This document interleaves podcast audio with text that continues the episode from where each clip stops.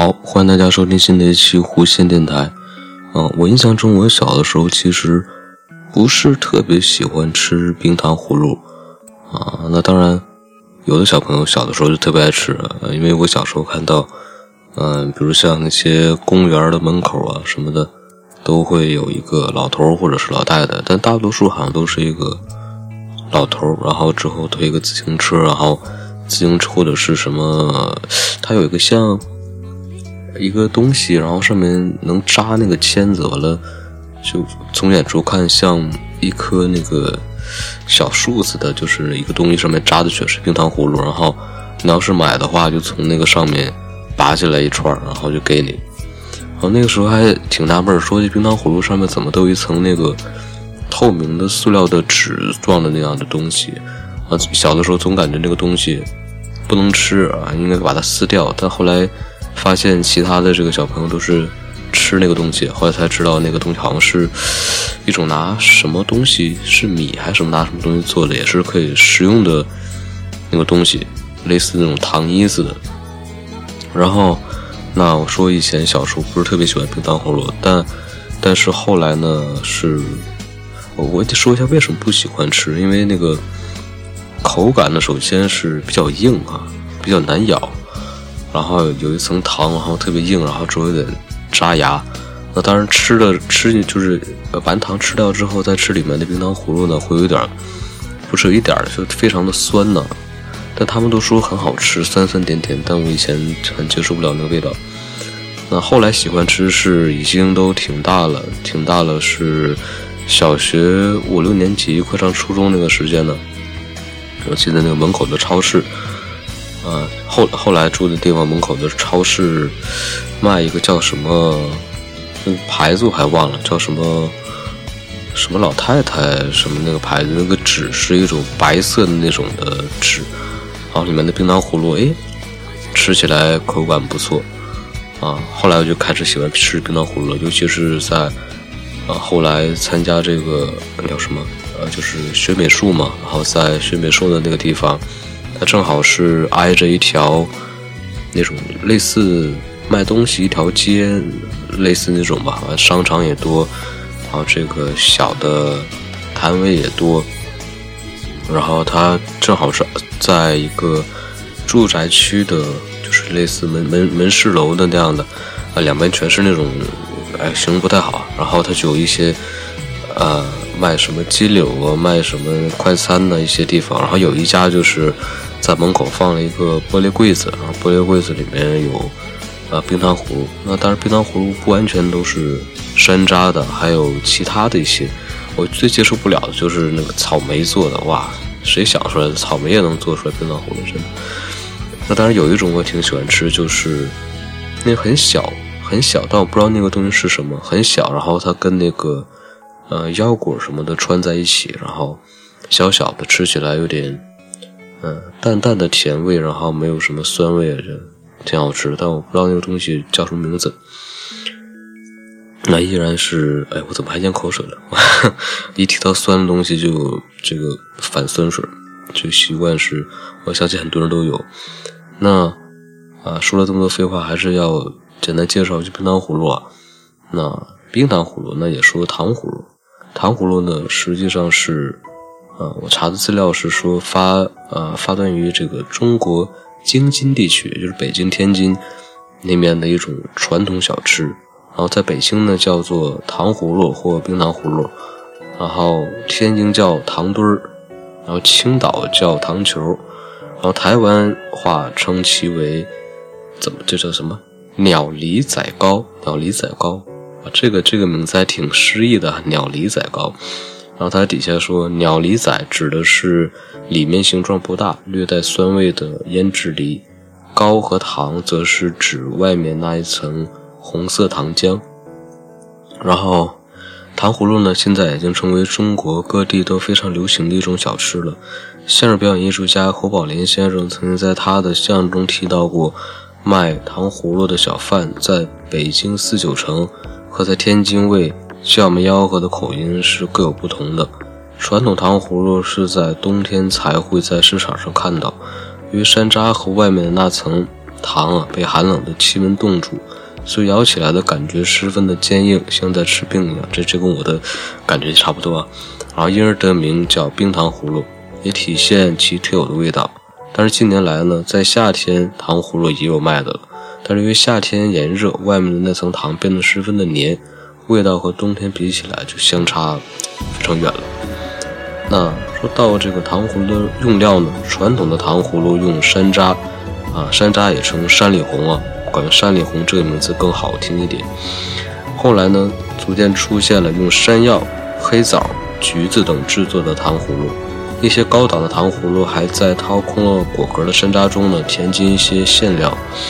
那近些年来，糖葫芦的用料有很大的扩展，诸如苹果呀、菠萝呀、葡萄啊、草莓啊。番茄啊等水果都成为制作糖葫芦的原料。另外，糖葫芦用糖呢是绵白糖，不是冰糖。之所以称为冰糖葫芦，主要是因为成品糖葫芦在山楂果上覆盖着一层晶莹剔透的糖壳，看起来非常像结在果子表面上的一层冰的缘故。那么说到糖葫芦的制作呢，传统的糖葫芦需先将这个喜庆的山楂呢煮熟。煮熟之后呢，横切半扇果子，挖去中间的果核，并且讲究点的呢，挖去果核，但不能将果子分成两半，用竹签将山楂穿成串，用铜制的大勺将绵白糖加水熬化。熬糖必须使用红铜或者黄铜的锅，如果用铁锅呢，熬出来的这个糖颜色会发生变化，影响最后糖葫芦的视觉效果。熬糖呢，是制作冰糖葫芦的关键步骤。火候大了呢，糖会脱水碳化，影响成品的口感和外观；而火候小了，加入到糖中的水不能这个有效的发挥，蘸出来的糖葫芦粘牙，这个口感就不会很好。但糖熬好后呢，用穿好的这个果串在糖中一蘸，然后在预先涂好猪油的大理石板上拉出糖封，静置冷却后从石板上起下来就成了。那这么一听，作为一个糖葫芦还是。挺有讲究，挺还算挺复杂的。嗯，然后稍等一下，我这个稍等一下。好，然后我又回来了。然后刚才讲到这个糖葫芦制作，啊，当然也是网上查到的一些资料，讲的比较快，不知道大家有没有听明白？啊，听不听明白也没关系，大家重要的是吃糖葫芦嘛。然后关于糖葫芦的这个典故呢？呃，首先是这个关于糖葫芦的起源呢，啊，有民间传说呢，提到糖葫芦起源呢是在宋朝，南宋光宗皇帝呢给他的宠妃治病，张贴皇榜向民间征集这个验方，一个江湖郎中呢接榜进宫，开出了冰糖水煮山里红的这个方子，后来呢验方流传到民间，形成了现在的糖葫芦。啊，那也有说呢，有民间传说说，这个冰糖葫芦呢起源于隋朝，当时的那个朝廷呢以一人一只穿有山里红的这个糖葫芦奖励功臣，这种好这种方法呢后来流传民间形成糖葫芦，那这个感觉感觉不太可能啊，这个在也不是不太可能，但听起来有点出戏。就是你想象一下，在这个朝廷里面，一人拿着一个山里红，有点像那个小学里面，呃，老师奖励给这个有进步的同学小红花一样，呃，也不是不可能。那如果真的话呢，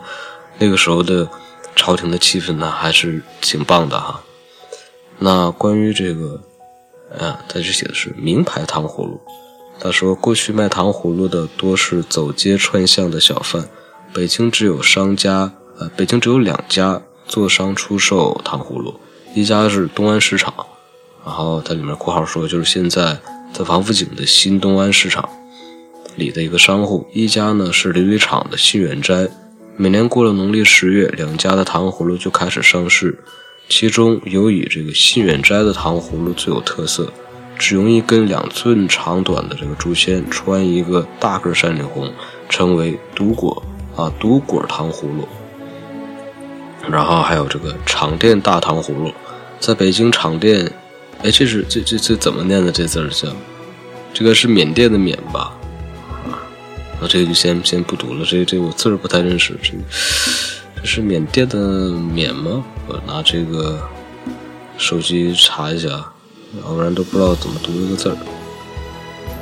还得是让我搜搜索网页啊。让大家先这个等一下，等一下，等一下。啊，我查到了，这叫场店，我没读错啊，吓我一跳，我还以为读错了。在北京场店庙会上呢，还有一种大糖葫芦，这种糖葫芦呢用金条穿成，长短则三五尺，长者甚至可达一丈。糖葫芦表面刷上这个糖水儿，整个糖葫芦这个端部粘上这个红或绿的这个小纸旗子。来逛庙会的人经常都买一个大糖葫芦举在手中招摇过市，颇为热闹。除了大糖葫芦，场店庙会还有大挂山里红，就是把百余颗山里红用红棉线穿成一串购买的人常常把那个大挂山里红像挂朝珠一样挂在胸前呢，随走随拽下一颗塞到嘴里面。这有点像以前那个说傻儿子在家，然后给他一个大饼挂脖子上，有点那个意思。那啊，林语堂笔下的糖葫芦那个。著名作家林语堂曾经在他的作品中提到过糖葫芦，啊，不管白天还是晚上，都会听到小贩们叫卖甘美圆润的冻柿子的吆喝声，还有孩子们喜欢吃的冰糖葫芦，裹着糖的小果，五六串成一串，染上红色，来招顾客，招来顾客。啊，那么这期呢，简单介绍了一下冰糖葫芦。啊，说一点我小时候吃冰糖葫芦的呃一些事儿，完了，大部分都是在读一下找来的资料。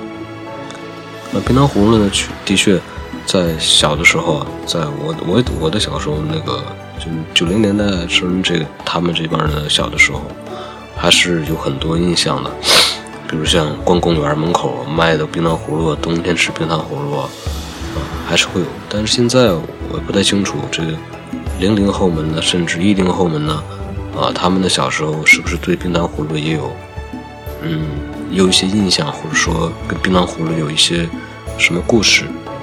嗯，那么我这个播客上面下面介绍里面写了说欢迎投稿，但将近三点了，没有一个人，好像只有一个人投过稿。嗯，那我希望大家能投稿过来，然后发一些你们的故事啊。给我，我也好题材去，然后，再去讲一些什么东西。虽然说讲的这么烂，随便聊一聊，那也无所谓嘛。嗯，然后这期节目先先这样，然后，啊，下期节目我们再见，拜拜。